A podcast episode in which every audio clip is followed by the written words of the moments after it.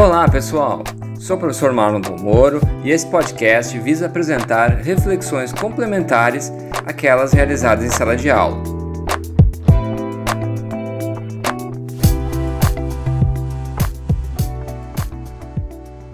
Neste episódio, vou tratar de um tema central para viabilizar a internacionalização de empresas e que muitas vezes acaba sendo ignorado pelos gestores as políticas públicas de promoção da internacionalização de empresas. Apesar dos modelos neoliberais enfatizarem uma livre competição global entre as organizações, não podemos ignorar o fato de que as nações adotam políticas públicas de promoção de competitividade internacional. Estados lançam mão de uma série de estratégias, algumas vezes até questionáveis, para potencializar o desempenho internacional das suas empresas e, consequentemente, obter, né, com essas estratégias, um saldo mais positivo na balança comercial. O raciocínio por detrás das políticas públicas no âmbito da internacionalização de empresas é simples. As políticas fiscais contemporâneas pregam o superávit da balança comercial como um mecanismo de crescimento econômico. E numa economia globalizada, a importação é inevitável. Logo, se os estados precisam ter um resultado positivo na sua balança comercial, mas ao mesmo tempo inevitavelmente vão ter importações, a busca por um equilíbrio passa por promover as exportações em si. Claro que essas políticas públicas devem ser desenvolvidas dentro dos padrões estabelecidos pelas organizações internacionais do comércio mundial, levando em conta políticas de livre comércio estabelecidas né, e assinadas em acordos, tratados internacionais. As políticas de promoção comercial, reconhecidas pela Organização Mundial do Comércio, estão baseadas em diversas ações, mas podemos considerar aqui quatro eixos centrais: a realização de subsídios para pesquisa de mercado, estudos de mercado, subsídios a missões comerciais e feiras comerciais, instalação de escritórios de promoção no exterior, programas de benefícios fiscais, como financiamento para atividades e serviços relacionados à exportação com juros subsidiados seguros de crédito às exportações, redução de tarifas e tributos, bem como a instalação de zonas de livre comércio. No caso brasileiro, um número representativo de empresas ainda não utilizam ou desconhecem que estão utilizando mecanismos de apoio às exportações. Claro que podemos avaliar a limitação da diversidade e o próprio alcance dessas políticas públicas de apoio mas sempre é importante conhecer as possibilidades que foram utilizadas no passado, que existem hoje, para guiar os processos de internacionalização. Talvez a política mais antiga, que mais beneficia empresas, é o drawback, ou seja, quando o Estado isenta o reconhecimento de impostos incidentes na importação de produtos que serão agregados à exportação. As isenções fiscais consistem numa das principais armas utilizadas pelo Estado brasileiro, incluindo nessa linha ainda isenções de diferentes impostos relacionados à produção e à venda para exportação. Então, no caso eh, de um produto que vai ser destinado à exportação, não há o recolhimento de impostos, como IPI, ICMS, a redução de tarifas de importação para insumos necessários a essa produção, então alguns insumos eh, que são utilizados pela, por indústrias que por sua vez exportam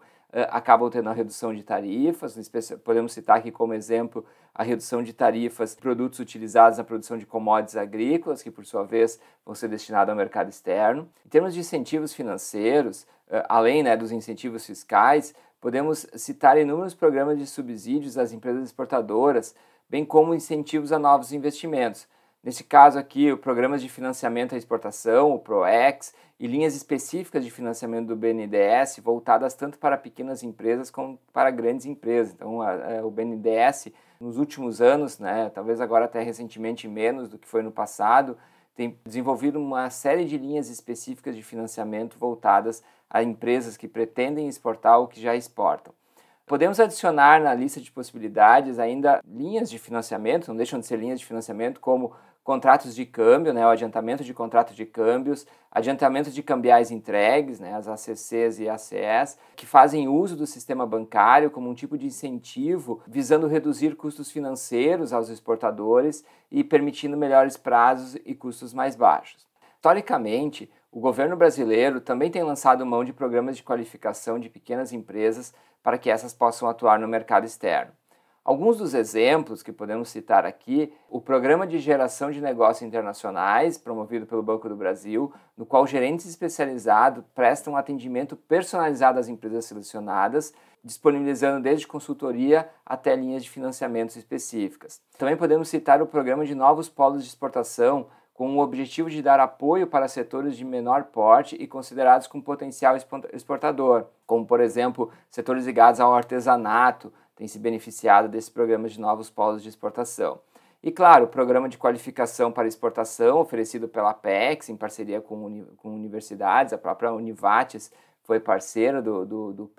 né, o Programa de Qualificação para Exportação, que ajudou a qualificar inúmeras empresas aqui da região. A estrutura estatal de apoio ao comércio exterior conta ainda com plataformas digitais, como o portal Invest Export Brasil e o Aprendendo a Exportar. E, obviamente, os órgãos estatais, né? E aqui eu vou destacar a Secretaria Especial de Comércio Exterior e Assuntos Internacionais, o Ministério da Economia, o Ministério das Relações Exteriores, especialmente por meio do setor, dos setores, né, que estão situados em cada uma das embaixadas e representações diplomáticas do Brasil no exterior, né, os setores de promoção comercial, e o principal deles, que é a Apex, né, que é a Agência de Promoção e Exportações do governo brasileiro, que tem uma série de programas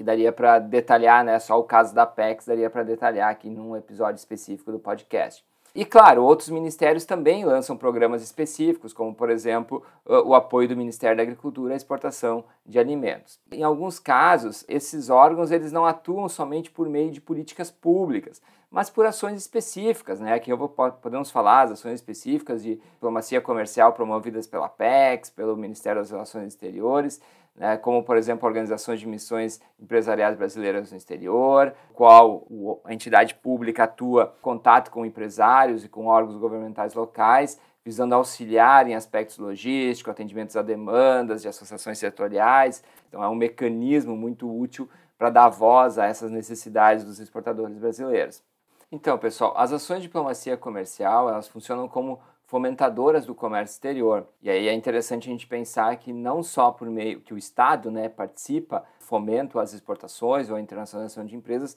não só por meio de políticas públicas, que muitas vezes estão inseridas no pensamento estratégico do Estado em relação ao relacionamento com os, com os Estados parceiros, ou fomento de uma, de uma determinada indústria, no determinado setor, mas também como a, aquelas ações práticas no dia a dia, negociações comerciais específicas, organização de feiras uh, ou subsidiando a participação de feiras, missões que envolvem compradores e investidores. Então, a, o Estado está né, tá presente na, no, no fomento à internacionalização por meio então de políticas públicas mais consistentes e de longo prazo, como por exemplo uma política de incentivo fiscal, eh, que no caso brasileiro aqui uma das principais delas é o drawback,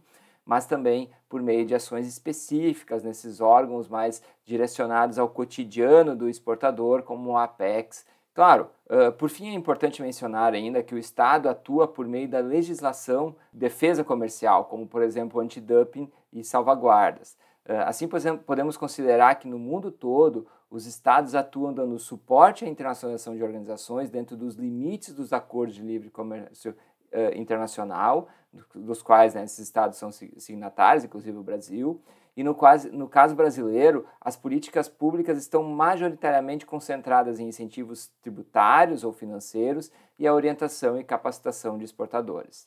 Grande abraço a todos e até mais!